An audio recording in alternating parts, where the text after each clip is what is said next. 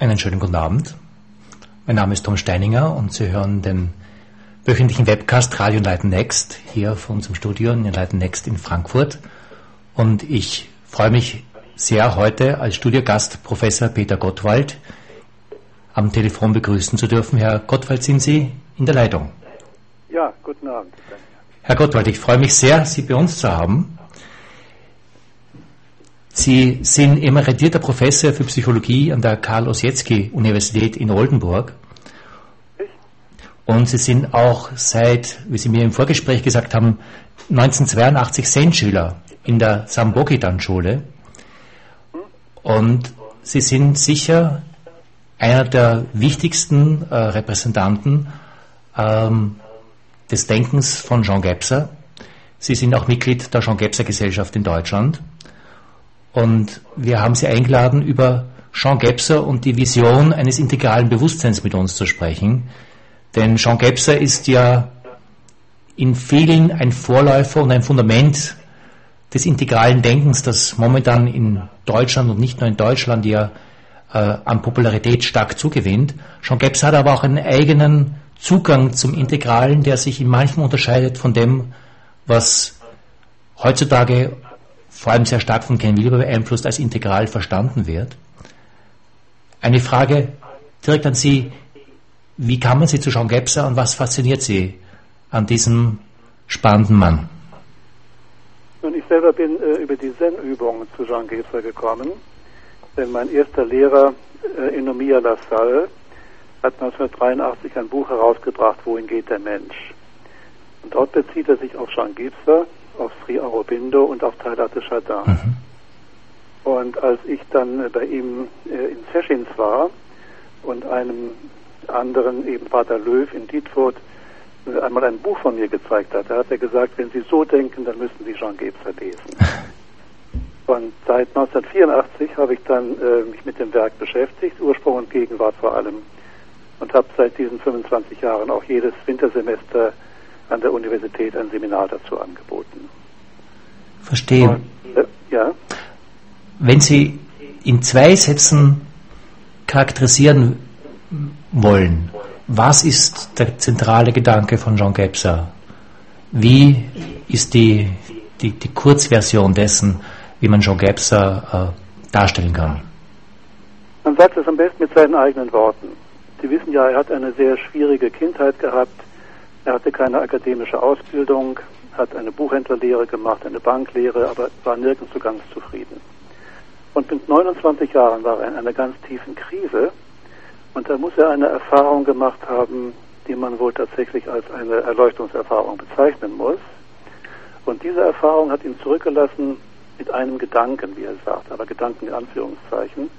Und die Worte, die er gefunden hat, war Freiheit von Raum und Zeit. Mhm. Das war das entscheidende Erlebnis. Und ich glaube und bin sicher, dass er von da an gesucht hat in der abendländischen Kunst und in der abendländischen Wissenschaft, wo es Vergleichbares gibt, mhm. sodass er sich nicht alleine fühlt mit diesem Erlebnis. Und diese Recherche, die hat er in seinem ersten Buch vorgelegt, Abendländische Wandlung. Ähm, es ist interessant, Abendländische Wandlung ist ja gewissermaßen auch eine Antwort auf Untergang des Abendlandes von Spengler. Bei Gebser ist es eine Gewissheit, da gibt es etwas Neues im Abendland und das hat er genannt das aperspektivische Bewusstsein. Also das freie Bewusstsein, frei von Raum und Zeit. Womit wir schon bei drei sehr grundlegenden äh, Begriffen von John Gebser sind, das Unperspektivische, das Perspektivische und das Aperspektivische. Habe ich das richtig formuliert? Ja, genau. Zeigt dann auf, dass wir sozusagen in einer Übergangszeit leben. Wir sind noch sehr stark geprägt vom perspektivischen Denken, seit der Renaissance, seit der Erfindung der Perspektive. Und davor macht er eben aus eine Art von Weltbetrachtung oder Weltsicht, die er die unperspektivische genannt hat. Mhm. In der Kunst macht er das fest an den Bildern, die eben nur Goldhintergrund haben, zum Beispiel. Verstehe. Und äh, dieses A-Perspektivische hat er dann auch in der Kunst der Gegenwart wiedergefunden. Und da war für ihn vor allen Dingen Picasso ein Kronzeuge. Und er hat ja diese, diese Dreigliederung die wir jetzt ganz kurz benannt haben, dann in seinem Hauptwerk Ursprung und Gegenwart ja eigentlich zu einer Fünfgliederung erweitert. Ja, das ist richtig. Er hat das nochmal aufgegriffen. Ähm, es war wohl tatsächlich so, als, als äh, dieses Buch Abendländische Wandlung herauskam, war er wohl selber überrascht von dem Erfolg. Er schreibt sehr bescheiden, das ist positiv aufgenommen worden. Und das hat ihn dann wohl ermutigt, noch einmal genauer äh, und intensiver nachzuschauen in der Kultur seiner Gegenwart. Und daraus entstand eben äh, Ursprung und Gegenwart als Buch. Das ist ja 4950 in der ersten Auflage herausgekommen. Und da schaut er noch einmal genauer in die Vergangenheit und sagt, wenn das, was wir gegenwärtig noch leben, das rational-mentale Bewusstsein herrschend ist, was war eigentlich davor? Und dann kann er sagen, davor lebten Menschen in einem mythischen Bewusstsein und davor wiederum in einem magischen Bewusstsein. Mhm. Und das entspricht ja dem, was Völkerkundler äh, über die sogenannten primitiven Völker herausgefunden haben, dass die eben mit Geisterglauben beschwören und bannen mhm. ihr Leben bewältigen. Und die allererste Stufe, dieses Archaische, darüber konnte Gebser nicht viel sagen. Darüber kann man, glaube ich, auch nicht viel sagen. Aber es war ihm wichtig, dass davor noch etwas anderes gelesen werden muss. Ich bin ja auch, ich bin ja auch in den, in den 80er Jahren zum ersten Mal indirekt über Jean Gebser gestolpert. Ja. Im Werk von Ken Wilber. Ah, ja.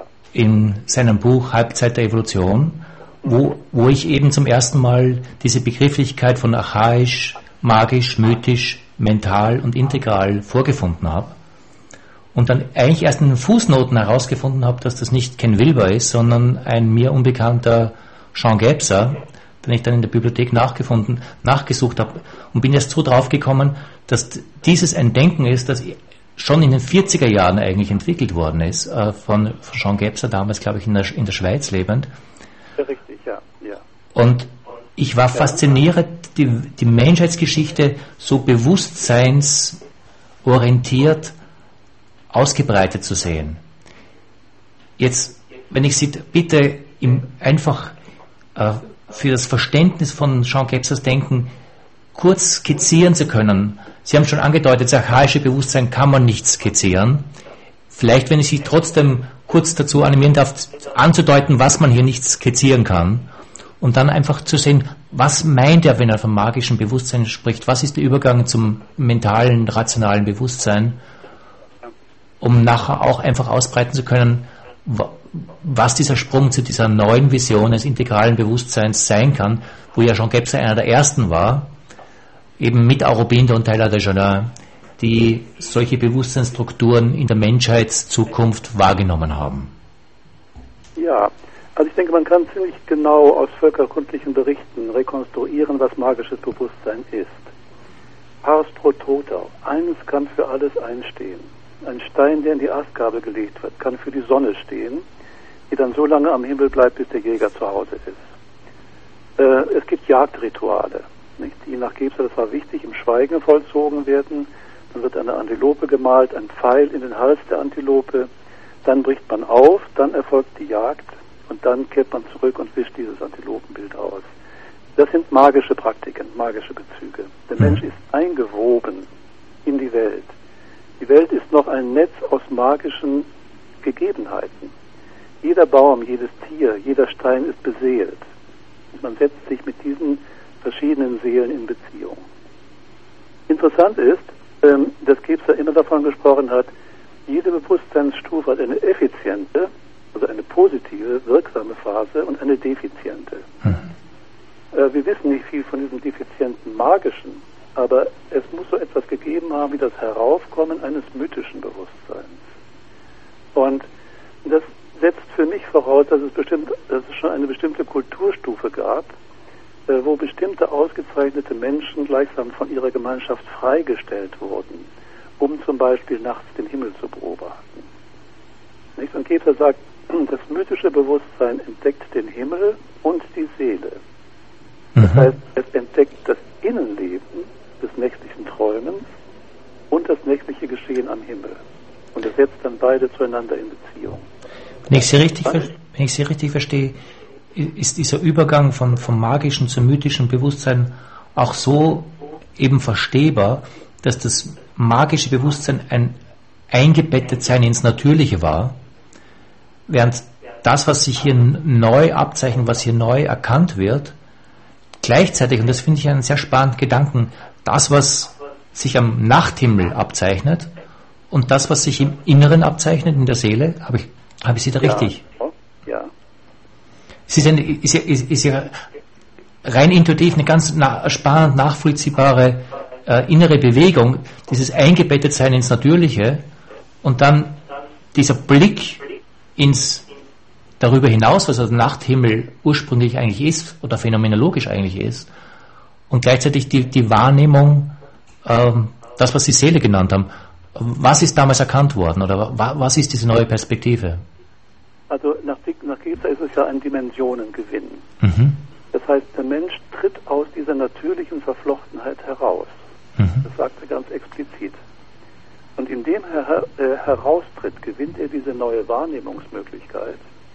Und diese Wahrnehmungsmöglichkeit richtet sich nach innen und nach außen an den Himmel. Das ist sozusagen das Unerklärbare dieses Mutationsgeschehens. Es geschieht etwas. Und dann entsteht eine neue Wahrnehmungsmöglichkeit.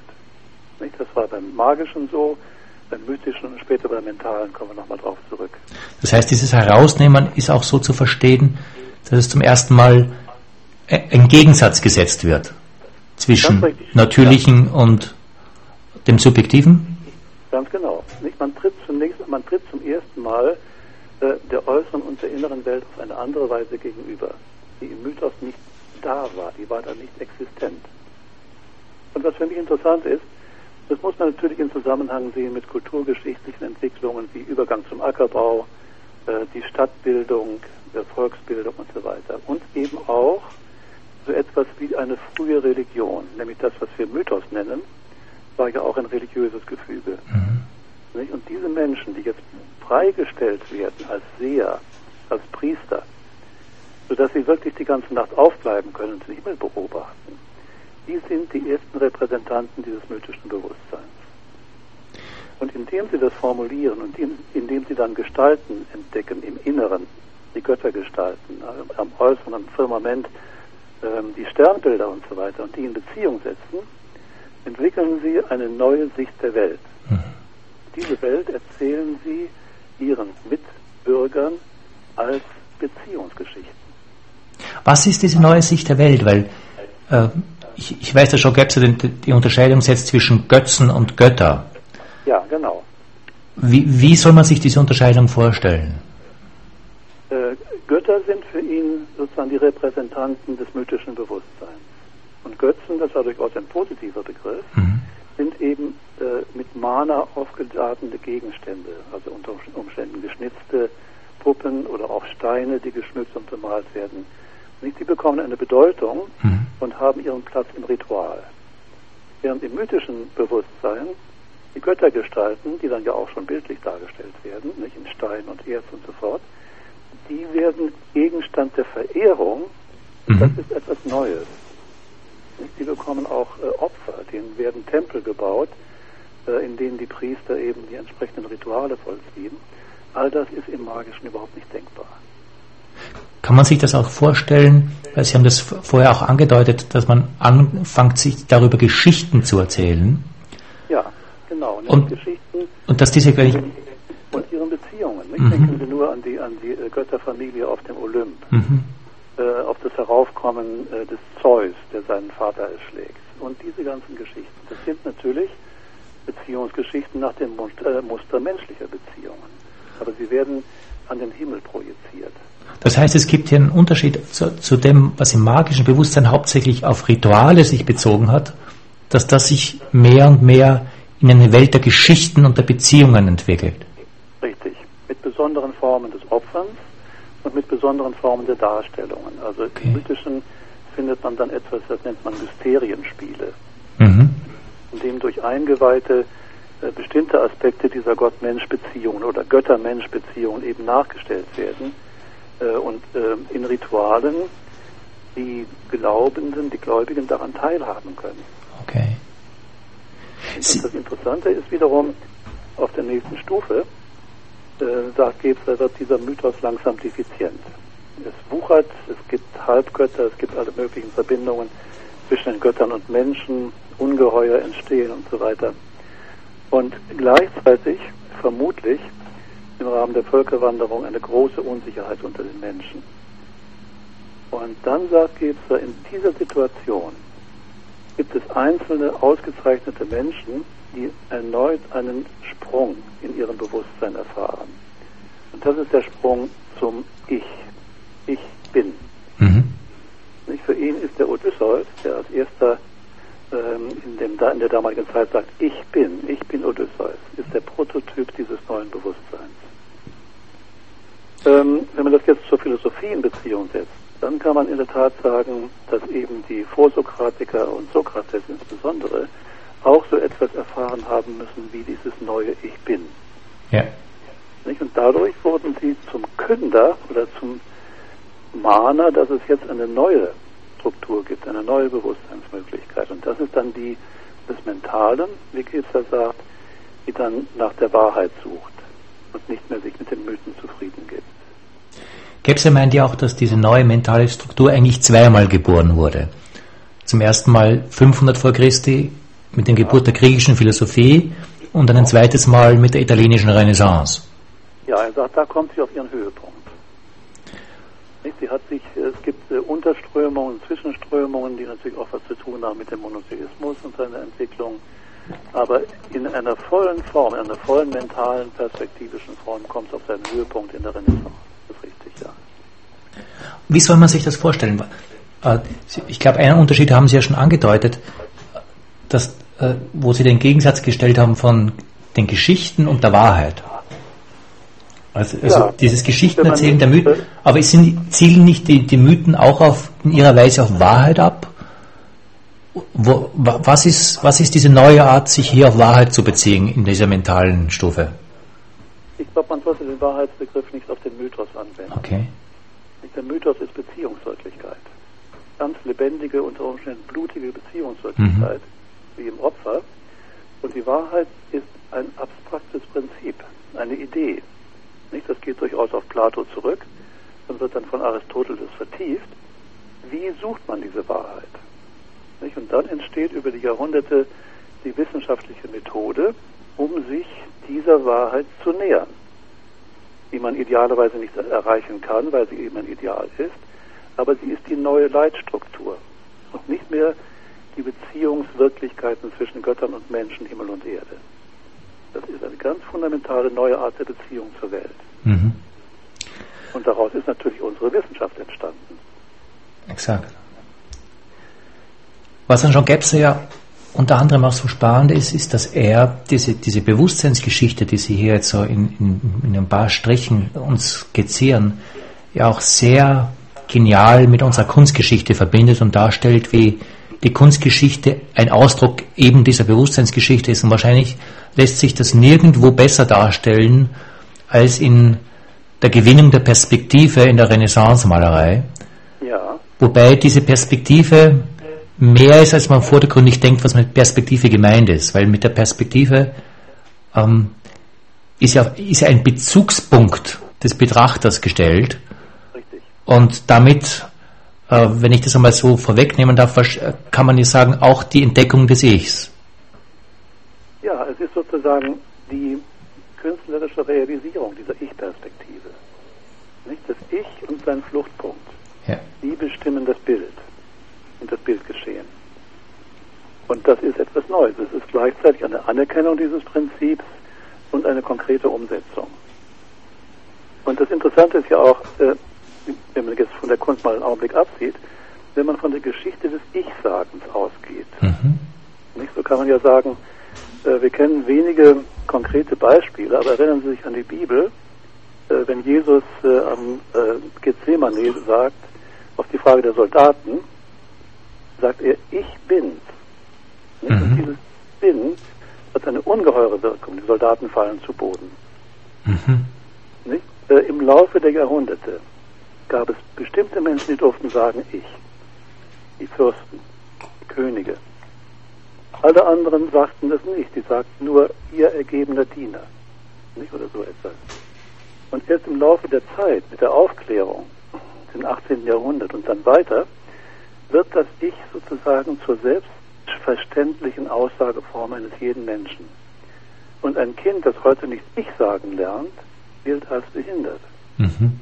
Nicht? Erst der, der Ich sagen lernt, der ist ein vollgültiger Mensch in unserer Zeit. Das ist für mich eine hochspannende Geschichte, die sich natürlich dann auch in den Künsten findet. Die Ich-Betonung äh, mit der Aufklärung, dann der Geniekult und was es da alles gibt. Mhm. Nicht alles das Ich kreist um dieses Ich herum. Und das Interessante für mich ist, ähm, dass von Anfang an wohl um dieses Ich auch Warnungsgeschichten entstanden sind. Das heißt, Menschen müssen Angst gehabt haben vor denjenigen, die jetzt plötzlich sagten, ich bin und ich will. Und ich nehme mir, was ich will. Mhm. Und dann entstehen Geschichten, die wir noch aus dem Mythos kennen, von Sisyphus und von Tantalus, aber eben auch die Paradiesgeschichte. Die Paradiesgeschichte kann man lesen als Entstehungsgeschichte dieses neuen Bewusstseins. Der Mensch ist vom Baum der Erkenntnis, tritt ins mentale Bewusstsein ein, aber wird dadurch aus dem Paradies des Mythos vertrieben. Das heißt, gleichzeitig mit der Entfaltungsgeschichte dieses Ichs äh, entsteht auch die Schattengeschichte dieses Ichs. Ganz richtig. Es, sind, es, werden von Anfang an Geschichten erzählt von der Schattenseite und die Geschichte des Teufels ist die erste Geschichte dieser Schattenseite. Nicht? Denn der ist der Erste, der sich gegen Gott auflehnt. Er will sein wie Gott. Man kann sagen, er sagt, ich will sein wie Gott. Und dafür wird er bestraft und aus dem Himmel gestürzt. Aber so wie Sie es darstellen, ist das eine Entfaltungsgeschichte, wo aus einem äh, Ursprung ganz verschiedene Dimensionen unserer Wirklichkeit sich entfalten. Also das ist der Ich-Bezug, äh, die Perspektivität, äh, der Raum als solches und auch unsere Rationalität. Ganz richtig. Und das, und das wirklich Faszinierende und auch Unerklärliche, das Gibbs auch nicht erklären kann, ist, dass in bestimmten Situationen in unserer Geschichte solche Sprünge im Bewusstsein aufgetreten sind. Mhm. Und dass sie sich durchgesetzt haben. Nicht, wenn Sie mal denken, wie wenige Menschen es im äh, klassischen Griechenland war, die in dem Sinne philosophisch dachten und empfanden. Nicht, dass mhm. sich das durchsetzen konnte über die Jahrhunderte, bis es wirklich zur beherrschenden Struktur unserer Kultur wird. Absolut. Nicht? Das ist wirklich faszinierend. Und auf der anderen Seite natürlich, wenn man von den Schattenseiten spricht, äh, muss man mit Gebser eben auch feststellen, äh, dass dieses mental-rationale Bewusstsein, wie er selber sagt, im Augenblick eben in eine Krise gerät. Das heißt, und man muss ja dazu sagen, dass Gebs in den 40er Jahren und in den 50er Jahren schreibt. Ja, und insofern eine, eine, eine riesig visionäre Kraft offensichtlich hat, dass er hier eine Krisenhaftigkeit äh, all dieser Strukturen, die wir hier gerade kurz angedeutet haben, sieht, die ja eigentlich sehr positive Strukturen sind. Ja. Die ja unserem Selbstverständnis nach äh, äh, die Strukturen unserer Aufklärung sind. Ja, es sind die Strukturen unserer Aufklärung. Und da kann man sagen, kommt noch einmal dieses äh, Ich in der Ich-Philosophie, zum Beispiel bei Fichte bekannt, mhm. kommt es zur Blüte. Und dann entwickelt sich der ganze industrielle Komplex und so weiter. Das Ich wird immer machtbewusster, wird immer gieriger bis in unsere Tage heute, sodass es sozusagen mit seinen Aktivitäten die Welt bedroht. Welche Defizienzen hat hier Gebser hier hauptsächlich herausgearbeitet? Ja, das ist in Ursprung und Gegenwart sehr deutlich. Er sagt, wir stecken in einer Krise und wir können nur hoffen, dass wir die Krise überwinden können, sonst sagt er, wird die Krise uns überwinden. Und das würde bedeuten, dass wir zurückfallen, dass wir unsere Kultur verlieren und niemand weiß, wie und wann man dann wirklich von neuem anfangen könnte. Mhm. Und da ist der Punkt, wo er sagt, in dieser Krisensituation, da entsteht auch jetzt wieder eine neue Bewusstseinsstruktur und die nennt er die Integrale. Das ist sozusagen seine Wahrnehmung. Er sagt ja ausdrücklich, es ist keine Hoffnung, es ist keine Utopie, sondern er kann in unserer Gegenwart Keime dieses neuen integralen Bewusstseins wahrnehmen und hat sie in seinem Werk beschrieben. Okay, wovon spricht er hier? Was nimmt er hier wahr? Und wo zeigt sich's? Ja, er sagt also, ähm, es zeigt sich in zweierlei Art und Weise. Nämlich einmal, dass man im Rückblick auf die Strukturen, die vor uns waren, immer noch anerkennen muss, dass die uns bestimmen. Dass wir also immer noch mythisch ansprechbar sind, dass wir magisch ansprechbar sind und dass wir mental geprägt sind. Und er sagt, wenn es uns gelingt, das wahrzunehmen, statt es sozusagen zu verteufeln oder zu verdrängen, mhm. dann leisten wir schon einen Beitrag zu diesem neuen integralen Bewusstsein. Das heißt, wir sehen, dass, dass, dass unser Bewusstsein äh, all diese Bewusstseine, die wir gerade besprochen haben, beinhaltet. Dass es keine Abfolge ist, sondern eine Entfaltung. Für uns, für uns ist es sozusagen Gegenwart. Nicht? Wir sind in jeder Situation, jetzt am Telefon, wie auch immer, wir sind immer mythisch, magisch und mental ansprechbar und auch konkret angesprochen. Und die Psychologie hat ja auf ihre Weise das bestätigt, wenn Sie an die Jungsche komplexe Psychologie mit den Archetypen denken, mhm. dann sind diese Archetypen lebendiger Mythos, die in uns selber aktiv sind. Mhm. Und wenn man das wahrnimmt, statt sich davor zu fürchten oder zu verdrängen, dann entsteht schon eine neue innere Freiheit. Das hat Gebhardt ausdrücklich betont. Damit direkt verbunden ist wahrscheinlich auch das Wort Aperspektivität. Das wäre sozusagen die Freiheit, die verschiedenen Perspektiven einzunehmen und immer ganz konkret wahrzunehmen. Das ist schon Aperspektivität. Allerdings gibt es, da gibt es dann noch eine zweite, einen zweiten Aspekt dazu. Und der muss etwas zu tun haben äh, mit der Art dieses Erlebens, das ich eben äh, eingangs geschildert habe. Mhm. Er sagt ausdrücklich, ähm, dass das, was in der Zen-Tradition erfahrbar ist, also das Satori, dass das eine Realisierung eine Konkretisierung des integralen Bewusstseins ist. Mhm. Das hat er an verschiedenen Stellen seines Werkes gesagt. Und er hat dazu, als er später einmal dann äh, eine Asienreise gemacht hat, äh, dazu auch den äh, Zen-Meister Daisei Suzuki befragt. Und er hat ihm das bestätigt. Er hat ihm auch seine eigene Erfahrung als Erleuchtungserfahrung bestätigt. Und auf diesen Zusammenhang zwischen der konkreten Zen-Tradition und dem Werk Gebsers äh, haben wir in der Gebser Gesellschaft also seit vielen Jahren immer wieder auch konkret hingewiesen. Okay. Was auch, wenn ich, wenn ich Sie richtig verstehe, mit der Ich-Freiheit zu tun hat. Ja, wenn man davon ausgeht, dass man sozusagen auch in der Gegenwart eine neue Art des Sprechens, nicht die Buddhisten sprechen von Dharma, von der mhm. Lehre, man muss eine neue Form der Lehre entwickeln für diese neuen Bewusstseinsmöglichkeiten. Mhm. Und Gebser ist für mich einer dieser Vertreter eines, eines neuen Dharma. Mhm. Das habe ich bei Wilber habe ich da größere Schwierigkeiten. Äh, ich kann respektieren, wie er sich auf äh, Gebser bezieht, aber mir scheint, er musste unbedingt jetzt noch über Gebser hinausgehen mhm. und über das integrale Bewusstsein, das Kentaurische und das Non-Duale und alle möglichen Stufen mhm. stellen, äh, die meiner Ansicht nach natürlich aus der hinduistischen Tradition kommen, aus der Yoga-Tradition, aber eben nichts mehr mit Gebser zu tun haben. Ja. Gebser, war, Gebser war ganz bescheiden, indem er sagte, für unsere Gegenwart kann ich nur Zeugnis ablegen für dieses integrale Bewusstsein. Mhm.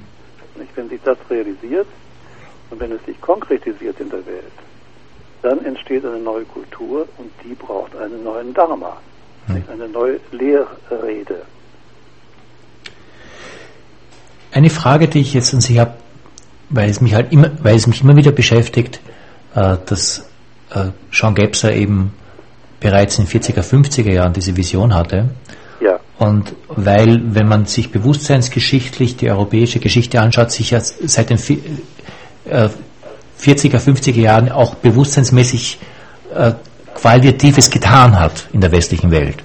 Ja. Äh, der ganze Aufbruch der 60er Jahre, der ganze Aufbruch der Postmoderne, ist ja etwas, das Jean Gebser noch nicht erlebt hat. Und einerseits ist in diesem Aufbruch der Postmoderne ja auch eine Vorwegnahme oder äh, das, was, was hier mit Multiperspektivität angesprochen wird, da. Andererseits kann man die Postmoderne auch als eine Radikalisierung dieser Individualität sehen, ja. die letztendlich auch mit, mit, dem, mit dem Modebegriff Narzissmus der, der radikalen Zuspitzung der reinen Ich-Perspektive äh, zu tun hat. Kann man aus einer Jean Gebser Sicht diese Entwicklung äh, beschreiben oder geht das jetzt schon über Jean Gebser hinaus? Also ich würde sagen, äh, dass wenn Sie das mit dem Begriff des Narzissmus in Beziehung bringen, Ja, dass das eine defiziente Form der Ichhaftigkeit ist. ja, Die konkrete Form der Ich-Freiheit, die Konkretisierung der Ich-Freiheit, die hat nichts mehr mit nur ich-bezogenem Narzissmus ja. Die konstituiert ein neues Wir. ja. Da war sich Gebser ganz sicher. Ja. Weil es ja interessant ist, dass äh, die, die, die Multiperspektivität oder die A- die A-Perspektivität, die, die Jean Gebser gerade auch in, in der Kunst gesehen hat, in, in Werken wie Picasso, im, im Kubismus, äh, aber auch in, an, in anderen Kunstformen. Ähm, in, wenn man jetzt die letzten 50 Jahre Replik nimmt, gleichzeitig äh, ein, ein, ein Schritt in diese A-Perspektive oder nicht nur Ich-Perspektive äh, der Wahrnehmung geht, andererseits sie einhergeht mit dieser Radikalisierung der Ich-Bezogenheit, die die letzten 40 Jahre rein psychologisch gesehen auch genannt werden können. Ja. Würde hier der, der, der, der Sprung ins Integrale einfach dieser, dieser Schritt weiter sein, wo, wo eben sich diese Multiperspektivität, die noch immer auf das, auf, auf das getrennte Ich bezogen ist, sich auflöst in, um hier auch ein anderes Wort einzubringen, was ich immer sehr spannend und äh, aufregend und, und auch schwer fassbar finde, nämlich das, den Begriff der Durchsichtigkeit bei Jean Gebser. Ja, das ist ein wichtiger Punkt. Ich glaube, es war ihm wichtig, für diese neue Wirklichkeit den Begriff der Durchsichtigkeit zu prägen oder den Begriff der Transparenz. Mhm. Er sagt, es wird uns etwas transparent mit dieser neuen Art der Wahrnehmung. Und es hat auch etwas damit zu tun mit der Ablehnung eines reinen Wachstumsbegriffs im Sinne von Masse. Ja. Nicht? Es geht nicht, sagt er ausdrücklich, es geht nicht um Bewusstseinserweiterung. Nicht? Bewusstseinserweiterung betreibt man im Rahmen der Jungschen Psychologie und Psychotherapie, Ja. äh, indem man nach innen geht. Es geht um Bewusstseinsintensivierung, das war sein Wort dafür. Mhm. Und das, die konkrete Praxis des Bewusstseinsintensivierung, das war für ihn äh, sozusagen am Beispiel der Zen-Tradition am genauesten beschreibbar. Mhm. Und in diesem Sinne, durch diese Übung, sagt er, entsteht in uns die neue Möglichkeit, dass uns die Welt durchsichtig wird. Ja. Nachdem uns jetzt schon langsam auch äh, die Zeit für den ersten Teil unseres äh, Interviews hier ausgeht, eine Frage möchte ich doch noch nicht, äh, nicht auslassen. Ja, Was sehen Sie hier am Horizont? Was zeigt sich, was ist erfahrbar an dieser integralen Perspektive, auch wenn man, oder gerade wenn man einfach in unsere gesellschaftliche Entwicklung hineinblickt? also es gibt ein doch vermehrtes Interesse an einer neuen Art von Spiritualität, ähm, die nicht einfach ein, ein, ein Buddhist werden oder so etwas bedeutet. Mhm. sondern die Integration einer spirituellen Praxis in unsere wissenschaftlich-technische Welt. Denn die muss auch integriert werden. Mhm. Wir können nicht zurückgehen äh, in eine vortechnische Welt. Und dafür gibt es eine ganze Reihe von Zeugen und Ken Wilber ist einer der Zeugen. Mhm. Er hat ja sehr viel dafür getan, dass dieses neue Bewusstsein in das Bewusstsein der Menschen äh, gelangt mit seinen Büchern. Und es ist das Interessante auch, dass viele der jüngeren Generationen sich dann eher von Wilber angesprochen fühlen als von Gebser. Mhm. Gebser ist äh, auch in meiner Erfahrung äh, etwas für die Generation, die so tatsächlich 1930 geboren ist bis heute. Mhm. Es gibt immer wieder einige, die auch Jüngere, die sich dafür interessieren. Und ähm, was für mich auch interessant ist, dass auch innerhalb der Philosophie durchaus Stimmen gibt, äh, die für diese neue Art von Bewusstsein sich öffnen. Und einer der Exponenten äh, ist für mich Gernot Böhme, der schon 1985 davon gesprochen hat, dass wir ein neues Menschenbild sehen, nämlich der nannte das den souveränen Menschen Mhm. und hat ihn abgegrenzt vom autonomen Menschen, der der mentale Mensch ist. Und so gibt es äh, für mich äh, tatsächlich immer wieder neue Personen, neue Texte äh, und neue Erfahrungen, neue Kunstwerke, die einfach dafür Zeugnis ablegen, dass es da was Neues gibt. Und das finde ich wirklich zutiefst ermutigend. Sehr schön. Dann würde ich doch jetzt ähm, gerne zu unserem zweiten Teil übergehen und hier auch unsere Zuhörer bitten, sich in unser Gespräch mit einzumischen. Wie immer, die Telefonnummer, unter der Sie sich hier bei uns einwählen können, ist 001 219 509 8222. Ich sage es noch einmal 001 219 509 8222 und der Zugangscode wäre 52 95 00 und die Raute-Taste. Für diejenigen von Ihnen, die nicht am Telefon, sondern uns am Webcast, also am Computer zuhören und keinen Zugang zu einem Telefon haben, die E-Mail-Adresse, unter der Sie uns erreichen können, ist radio.enlightennext.org. Per E-Mail können Sie uns auch Fragen und Anregungen stellen. Wir freuen uns über jede Beteiligung an diesem Gespräch. Ich glaube, die Technik hat die Leitung schon aufgemacht, ja. Falls sich schon jemand ins Gespräch einbringen möchte, wir würden uns sehr darüber freuen.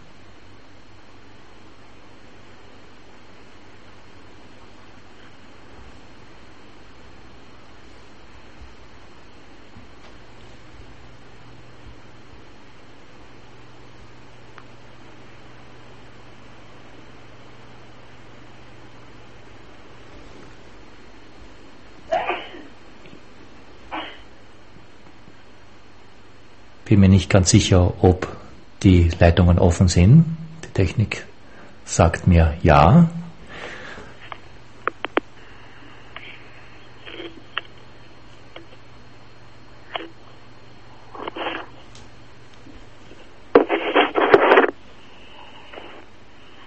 Ja, hallo, guten Abend, hier ist Andrea. Hallo, Andre hallo.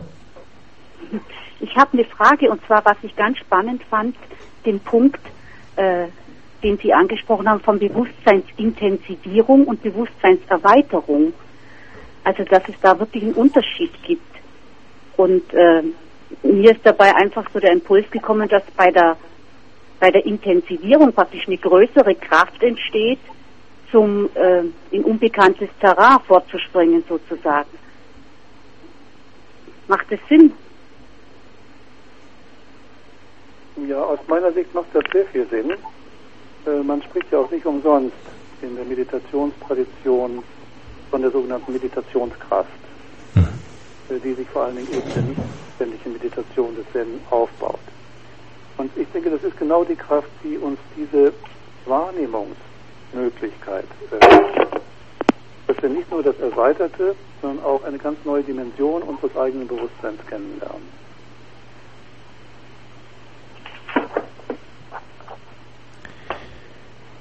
Diese heißt, ja, Entschuldigung, ja, gerne. Heißt es dann auch praktisch, dass bei der Intensivierung einfach eine, eine tiefere Dimension erreichbar ist? Also ich kann es jetzt nur rein vom, vom Gefühl her jetzt ausdrücken. Eine Erweiterung ist ein bisschen, es ist schon was Umfassendes, aber es geht mehr so horizontal. Und eine Intensivierung spürt sich äh, mehr für mich so an, wie wenn es in mehr Tiefe geht. Also hat einfach eine andere Qualität. Ja, das sehe ich auch so. Ähm, es ist natürlich immer schwierig, wenn man jetzt von höher oder tiefer spricht, ja noch in der räumlichen Dimension. Aber man, es gelingt tatsächlich von Zeit zu Zeit ein Sprung in eine ganz andere Dimension des Bewusstseins. Und die ist ja nun tatsächlich in unserem Sprachgebrauch nur noch mit dem Begriff der Erleuchtung zu beschreiben. Mhm. Mhm. Und dass die wiederum integriert werden muss in unseren Alltag, äh, dass sie nicht einfach stehen bleiben kann, das ist ja auch etwas, was in allen Traditionen immer wieder betont wird. Durch diese Erfahrung hindurch zurück zum Alltag zu kommen, der einem dann durchsichtig wird, das ist der weitere Weg. Ja, vielen Dank. Haben wir noch eine weitere Wortmeldung?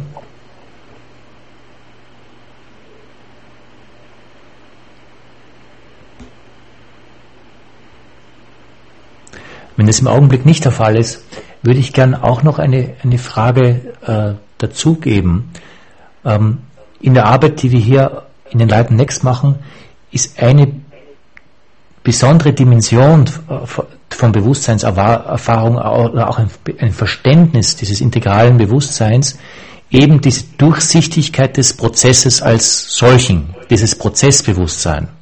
Und ich glaube, Sie haben das ja auch angeschnitten, dass so wie Jean Gebser es einfach äh, bringt, das das, so all diese Bewusstseinsstrukturen, die wir kurz angedeutet haben, vom archaisch, magischen, mythischen, dass dieser Entfaltungsprozess als Ganzes sich seiner selbst auch bewusst wird. Ist das eine Formulierung, die Gebser so sehen könnte? Ja, die könnte direkt von Gebser stammen, weil es für ihn wichtig war, dass man sich dieses ganzen Prozesses bewusst wird. Und dass, man, und dass man ihn noch nicht einfach als Evolution missverstehen darf, mhm. sondern als immer neue Entfaltung von dem, was er den Ursprung nennt hier. Wobei natürlich der Ursprung sozusagen nicht als Begriff zur Sprache gebracht wird. Mhm. Denn man müsste ihn dann entweder theologisch oder philosophisch oder wissenschaftlich zur Sprache bringen. Und diese Sprachen würden sich zum Teil widersprechen. Der eine spricht vom Urknall, der andere ja. spricht von Schöpfung. Aber das, was Gebser Ursprung nannte, war für ihn das Wort für diese immer neuen Möglichkeiten von Mutationen des Bewusstseins. Mhm. Könnte man das auch so fassen, dass, dass hier einerseits ein, ein Bewusstsein dieser Prozesshaftigkeit sich zeigt, aber andererseits auch die immer Gegenwärtigkeit von Kreativität. Ja, Kreativität wäre sozusagen ein Symbol, ein Ausdruck dieser Ursprungsgegenwärtigkeit, wie Gebser sagen würde. Und wir wissen, dass Kreativität nicht gemacht werden kann. Sie ist immer etwas, das natürlich der Übung bedarf und der Vorbereitung, ja. aber doch etwas, was spontan von sich aus geschieht. Weil wir natürlich hier auch in, in einem radikal widersprüchlichen Territorium uns begegnen, weil wir einerseits von, von einem Prozess sprechen und andererseits von einer Zeitlosigkeit. Ja, ähm, da muss man sagen, der Begriff Zeitlosigkeit gilt eigentlich eher für das Magische. Mhm. Und die Zeitwahrnehmungsform des Mythischen war ja für Gebser das Kreisen. Ja. Also das Wiederkehr der Jahreszeiten, Tag und Nacht und so fort. Zeithaftigkeit gehört zum mentalen Bewusstsein mit seinem Begriff des Zeitpfeils. Zeitfreiheit, das wäre der neue Begriff äh, für das integrale Bewusstsein. Nicht? Wobei Zeit für ihn ein ganz zentraler Begriff ist und er sagt, wir müssen eine ganz neue Art der Wahrnehmung der Zeit finden. Er sagt dann Zeit als Intensität des Bewusstseins. Mhm. Das sind tastende Versuche, äh, die noch nicht konkreter werden können, aber die man sozusagen konkret zum Beispiel in der Meditationspraxis erfährt. Mhm. Da intensiviert sich die Zeit, sie kann sich verdichten, sie kann sich strecken. Äh, sie ist nicht mehr die reine Uhrenzeit, mhm. sie ist mhm. aber auch nicht die reine Erlebniszeit, sie ist was ganz Neues. Und darauf kommt es an, dass man dieses Neue äh, wahrnehmen kann, aber eben auch zur Sprache bringen muss. Und das ist für mich ein ganz wichtiger Punkt. Ähm, dass es immer wieder darum geht, dieses Neue zur Sprache zu bringen. Ja. Das, heißt, das heißt, kann man das auch so verstehen, weil, weil Sie diesen Unterschied ja gesetzt haben zwischen Zeitlosigkeit und Zeitfreiheit, dass hier eben die Zeit, die, die, auch ein Erkenntnisprodukt war, also ein, oder ein Bewusstsein, eine, eine Bewusstseinserkenntnis, äh, nicht wieder rückgängig gemacht wird. Also das, was wir an, an Zeit erkannt haben, ist Teil des Bewusstseins, aber gleichzeitig entsteht in dieser Transparenz eine Freiheit von genau dieser Zeit. Ja, wir kennen natürlich heute immer noch Zustände, in denen wir in die Zeitlosigkeit zurückfallen. In jedem Rausch fallen wir zurück in die Zeitlosigkeit, in mhm. der Trance, in der Hypnose. Aber das sind gleichzeitig Rückfälle in frühere Bewusstseinsstufen, in den Mythos sozusagen. Und das zu erkennen und sich dem nicht auszuliefern, dazu gehört eben heute auch dieses neue Bewusstsein. Mhm. Ich weiß um die Gefahren, wenn man sich sozusagen, wenn man sich zurückfallen lassen würde in den falschen Mythos. Und gerade das deutsche Volk hat die schreckliche Erfahrung gemacht, dass es in den falschen Mythos zurückgefallen ist. Mhm. Von Führerschaft und so fort. Mit all diesen schrecklichen Folgen. Ich habe ja auch eine Frage per E-Mail hereinbekommen, die noch einmal bittet, äh, den Unterschied zwischen Bewusstseinserweiterung und Bewusstseinsintensivierung noch mal klarer anzusprechen. Äh, ein, ein, Peter fragt hier einfach, äh, ob Sie das noch einmal genauer differenzieren können. Was ist mit Bewusstseinsintensivierung gemeint und wie unterscheidet sich das von Bewusstseinserweiterung? Ja, vielleicht fange ich mit dem Einfachen an, mit der Bewusstseinserweiterung. Nehmen wir die Psychoanalyse als eine konkrete Methode. Mhm. Wenn man sich seiner freien Assoziation anvertraut, erfährt man, dass es Bewusstseinsinhalte gibt, von denen man keine Ahnung hatte. Äh, Triebschicksale, alles Mögliche, die Freud entwickelt hat. Nicht, wenn man das mit Jung weiter verfolgt, er hat das genannt, äh, die Erweiterung, ähm, dann erlebt man in sich selber lebendige Mythen, von denen man keine Ahnung hatte. Mhm. Das Problem ist, dass diese innere Welt endlos ist, grenzenlos. Das hat der Michael Ende sehr schön zum Ausdruck gebracht in seinem Roman von der unendlichen Geschichte. Er sagt, Fantasien ist endlos. Das ist Bewusstseinserweiterung. Die kommt nie an ein Ende. Auf der anderen Seite, Bewusstseinsintensivierung ist eine konkrete Praxis. Nämlich eine Praxis, verdeutlicht an der Zen-Praxis, der Konzentration auf den gegenwärtigen Augenblick, auf den gegenwärtigen Atemzug und nur auf das.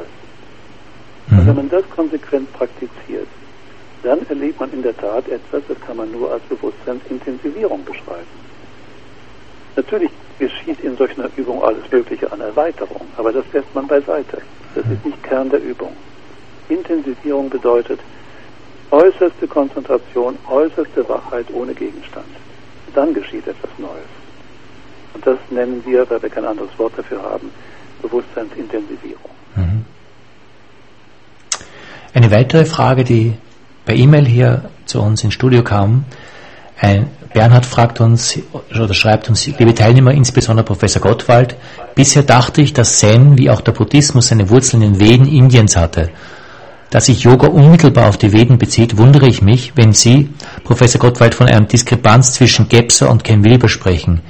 Ist das historisch oder inhaltlich gemeint? Inwiefern geht Ken Wilber über Jean Gebser hinaus? Also nach meiner Meinung geht er nicht über, Ken, äh, geht er nicht über Jean Gebser hinaus, aber er benutzt eine, ein Schema, äh, magisch, mythisch, mental, integral, über das hinaus, wie er fünf oder sechs andere Stufen setzt. Das mhm. in der Tat grenzt ihn oder grenzt ihn von Gebser ab. Das hat Gebser so nicht getan. Mhm. Ähm, auf der anderen Seite natürlich ist klar, dass die Zen-Tradition äh, aus Indien stammt äh, aus der Yoga-Tradition über den Buddha äh, dann nach China, Japan in den Westen kommt. Auf diesem Weg ist sie wiederum verwandelt worden. Sie ist keine Praxis der Weltverneinung mehr. Es geht nicht darum, vom Rat des Lebens loszukommen, sondern es geht darum, wie heute die Zen-Meister sagen, äh, Zen als Lebenspraxis zu gestalten. Mhm. Und wenn man sich auf dieser Praxisebene findet, dann gibt es keinen Unterschied zwischen Silber und Gebser. Dann sind wir beide Praktizierende, die yes, ihre Erfahrung austauschen können und darüber auf eine neue Weise miteinander sprechen. Und das kann man dann vergleichen mit den Traditionen, aber neu muss es für unsere Gegenwart formuliert werden. Hier noch, noch mal die Frage an äh, unser Publikum, ob es jetzt äh, vielleicht noch eine weitere Wortmeldung gibt, eine Möglichkeit an äh, an uns hier äh, Fragen zu stellen. Die Mikrofone sind offen.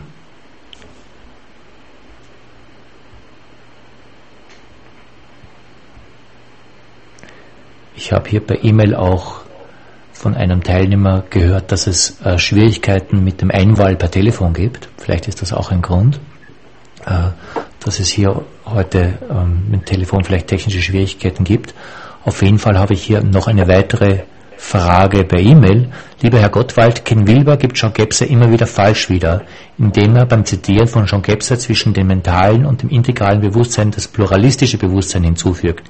Wie stehen Sie zu diesem Hinzufügen der Zwischenstufe pluralistisches Bewusstsein? Kann es sein, dass Ken Wilber Jean Gebser nicht richtig verstanden hat, auch im Zusammenhang mit den Begriffen von Intensivierung und Erweiterung? Also in der Tat gibt es bei Gebser diesen Begriff des pluralistischen Bewusstseins nicht. Mhm. Äh, ich würde ihn einmal so formulieren als einen Ausdruck des defizienten mentalen Bewusstseins. Mhm. Denn es würde bedeuten, ein Pluralismus, ähm, der nebeneinander besteht, ohne sich legitimieren zu können durch Wertverpflichtungen und ähnliches. Es ist eben nicht sozusagen äh, die falsche Toleranz angesagt gegenüber der Pluralität, sondern die konkrete Entscheidung für einen Weg des intensivierten Bewusstseins. Mhm. Und insofern ähm, glaube ich, wenn man tatsächlich dieses pluralistische Denken oder Sein äh, als einen Ausdruck der Defizienz betrachtet, dann gibt es damit auch keine weiteren Schwierigkeiten. Dann ist es eben eins der Symptome äh, dieses defizienten Ich-Bewusstseins. Exakt. Könnte man das ja auch so sagen, und das will ja unser Gespräch von vorhin auch anschließen, dass sich hier eben eine Defizienz gezeigt hat im pluralistischen Bewusstsein, die eigentlich sich erst seit den 50er, 60er Jahren wirklich entwickelt hat in der westlichen kulturellen Welt. Ja, das sehe ich auch so. Und ich denke, es ist ein Zeichen gleichzeitig von Mutlosigkeit, geradezu von Feigheit, wenn man meint, sich auf einen solchen pluralistischen Standpunkt zurückziehen zu können. Mhm. Es geht immer darum, sozusagen, wo Differenz ist, die Differenz wahrzunehmen. Mhm. Das heißt, kennenzulernen, aber auch unter Umständen deutlich anzusprechen, damit man aus der Differenz heraus vielleicht doch zu einer neuen Gemeinsamkeit kommt. Ja. Also keine falsche Toleranz. Ja. Das heißt, das ist eine, eine, äh, äh, eine, eine Entwicklung äh, unserer kulturellen, äh, eine Bewusstseinsentwicklung, die Jean Gebse eigentlich in den 40er Jahren auch gar nicht wirklich differenzieren konnte, weil sie sich so noch nicht dargestellt hat. Ja, das stimmt. Aber ich denke, er hat schon auch Anzeichen davon okay. gesehen, äh, dass es diese, diese Mutlosigkeit gibt. Okay. Dass es auch so etwas gibt, tatsächlich äh, wie diesen Sog, äh, diese Negativität. Das hat dieser Michael Ende ist ja für mich wirklich eine Fundgrube gewesen mit seinem Roman Die unendliche Geschichte. Aha. Er sagt, dieses Nichts, was da Phantasien bedroht, das hat eine Anziehungskraft. Und die Menschen stürzen, also die Gestalten stürzen sich dort hinein. Und es gibt, denke ich, in uns auch so eine Tendenz, äh, dem auf die falsche Weise nachzugeben. Mhm. Sehr schön. Wir kommen auch schon langsam ans Ende unserer Zeit. Die Frage, äh, vielleicht, dass es jetzt äh, ähm, äh, noch äh, eine Wortmeldung gibt, auch per Telefon. Die Möglichkeit wäre dazu da. Ja, ich hätte noch eine Anmerkung ähm, und zwar zum Thema der Zeithaftigkeit bzw. Zeitlosigkeit. Ähm, und zwar wurde ja gesagt, dass die Zeithaftigkeit stark mit dem mentalen Bewusstsein in Zusammenhang steht. Ähm, und ich selber habe den Eindruck, dass ähm, dieses Gefühl, keine Zeit zu haben oder stark unter Druck zu stehen, äh, bei mir kommt das auch so ein bisschen aus dem therapeutischen Hintergrund, äh, weil ich mit Menschen arbeite, die überfordert sind durch Zeitnot sozusagen. Ähm, darin sehe ich eigentlich auch so einen Kontext, äh, der uns quasi auch kollektiv dahin schiebt, in diese Zeitfreiheit reinzukommen, weil das eigentlich auch einen therapeutischen Wert hat. Kann man das so sehen? Ja, ähm, man müsste natürlich das kenntlich auch tun als Therapeut, äh, sich den Klienten bewusst machen, äh, woher die Zeitnot kommt und was die konkrete Beziehungswirklichkeit ist in den, inzwischen den Menschen, die diese Zeitnot schafft. Wenn man das, wenn das gelingt, dann gelingen auch die Wahrnehmung der Möglichkeit der Zeitspannen, die man für sich hat und die man frei nutzen kann. Das große Problem ist, ähm, das hat wiederum auch Michael Ende mit seinem wunderschönen Roman Momo gezeigt. Man kann keine Zeit sparen. Ja, genau. Nicht? Wenn man Zeit spart, ja. gerät man in einen Teufelskreis hinein. Mhm. Aber sozusagen, man kann sich Zeit nehmen, wenn man in Ruhe und Gelassenheit sich fragen kann, wo hier diese Zeitnot kommt. Und dann entsteht ein Stück Freiheit. Eine Frage, die ich auch noch zu dieser Freiheit von Zeit versus Zeitlosigkeit äh, mit reinbringen will, die auch aus dem Hintergrund wieder unserer Arbeit von den Leiten Next kommt, weil diese Pro dieses Prozessbewusstsein, das wir angesprochen haben, dass, dass dieser ganze Prozess der Entfaltung des menschlichen Bewusstseins sich in seiner Gesamtheit darstellt, sich, seiner, sich in seiner Gesamtheit bewusst wird, heißt natürlich, implizit auch, dass ich mir bewusst werde oder dass, das, dass ich mir als bewusstseinsfähiges Wesen bewusst werde, dass ich ein Träger dieses Entfaltungsprozesses sein kann. Das heißt, in, in dem Augenblick, in dem der Prozess sich selbst erkennt, entsteht hier auch eine Verantwortlichkeit für diesen Prozess. Ganz richtig. Wie würde sich da Jean Gebser dazu stellen? Ganz genau so. Er sagt, in dem Augenblick, wo man sich dieser Bewusstseinsmöglichkeit bewusst wird, wo einem das klar wird, dass da etwas Neues geschieht, Mhm. wird selber zu einem Keim für dieses neue Bewusstsein oder einem Träger dieses neuen Mhm. Bewusstseins. Und dann wird man sich in den Dienst dieser neuen Mutation stellen. Das ist die Verantwortung. Das heißt, Dann natürlich auch, ja, man könnte ja auch zurückfallen und sagen, nein, das ist nichts für mich, das ist zu hoch, zu schwierig, alles Mögliche. ja, Dann fällt man zurück in die Mutlosigkeit. ja, Aber das Interessante ist, dass Gebster immer wieder sagt, von dieser neuen Wirklichkeit geht, kommt auch Mut ja. in uns. Nicht? Uns in diesem Sinne als Keim zu verstehen und uns in den Dienst dieser Keime zu stellen. Das heißt, in dieser Erkenntnis ist auch implizit eine Verantwortlichkeit integriert. Genau. Also also das Erkennen der Keimhaftigkeit, es ist, ein, es ist ja eine bewusste Keimhaftigkeit, verlangt, dass ich mich zu dieser Keimhaftigkeit verhalte. Und da ist auch eine, wie Sie es meines Erachtens wieder schön angesprochen haben, da ist auch eine unheimliche Inspiration zu sehen. Moment mal, da ist ein Keim von etwas. Ja. Ist ein neues Wort eben Teilhabe. Mhm. Wir nehmen nicht nur teil, haben teil und damit haben wir Verantwortung für dieses Ganze, wie er immer wieder sagt. Mhm. Und es gibt auch noch andere neue Worte, die er gefunden hat. Er sagt ja, er spricht ja von Wahrgebung. Ja, Nicht? Und Wahrgebung ist nicht einfach nur die Wahrheit sagen, sondern auch die, das, was wir für wahr halten, dem anderen so zu geben, dass er es nehmen kann.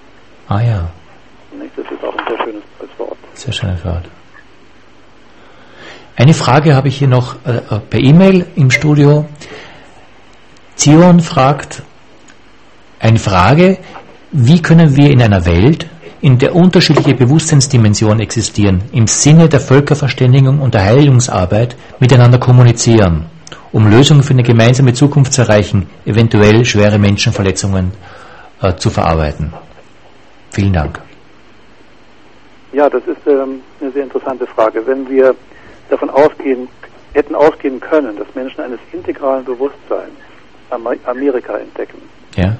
dann hätten sie es nicht unterworfen, Mhm. sondern sie hätten sich bemüht, mit dem, was sie dort vorfinden an Kultur, überhaupt erstmal in eine Beziehung zu treten, Mhm. als, als Kultur wahrzunehmen, als Fremde, möglicherweise nicht auf unserem Niveau, aber trotzdem als eine so klar, deutlich erkennbare Kultur, dass man ihr mit Respekt begegnet und sie nicht überrennt. Und das würde auch für unsere konkrete Gegenwart bedeuten, äh, bei jedem Menschen, dem wir begegnen, werden wir erkennen können und müssen, von welcher und auf welcher Bewusstseinsstufe er lebt oder sie. Und dann schauen, ob, wenn eine Öffnung sich zeigt, etwas gesagt werden kann über die neue Möglichkeit eines integralen Bewusstseins. Für die meisten, die noch ganz mitten im mentalen Bewusstsein sind, ist das ein Ärgernis. Mhm. Es hat wahrscheinlich auch viel jetzt mit dem Wort zu tun, das Sie vorher gerade äh, mit reingebracht haben, mit dem Wahrgeben. Ganz richtig. Ich glaube, wir haben noch Zeit für eine letzte Frage, wenn es noch eine Frage gibt. Wir sind schon eigentlich am Ende unserer Sendezeit.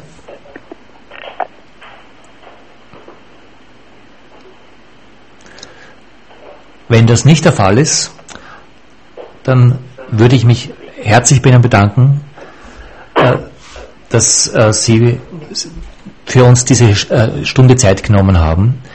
Das war wirklich eine, meines Erachtens eine, eine Einführung in John Gebsers Denken, die ähm, selten Gebser einfach zugänglich macht, auch in seiner Tiefe, weil Gebser einerseits sehr, meiner Wahrnehmung nach, schwierig zu lesen ist und, und auch sehr leicht vereinfacht werden kann in etwas, was er nicht ist. Herr Gottwald, ich danke Ihnen sehr für die Zeit und äh, danke Ihnen sehr, dass Sie uns zur Verfügung gestanden sind. Ja, ich habe es sehr gerne gemacht. Auch äh, sehr genossen, das Gespräch mit Ihnen. Sehr schön. Auch sonst äh, herzlichen Dank. Nächste Woche haben wir wieder das Gespräch äh, gemeinsam Katrin Karnet und ich über die Arbeit von Enlighten Next. Wir freuen uns sehr, wenn Sie auch nächste Woche wieder dabei sind bei Radio Enlighten Next und wünschen Ihnen einen schönen Abend aus Frankfurt. Auf Wiederhören.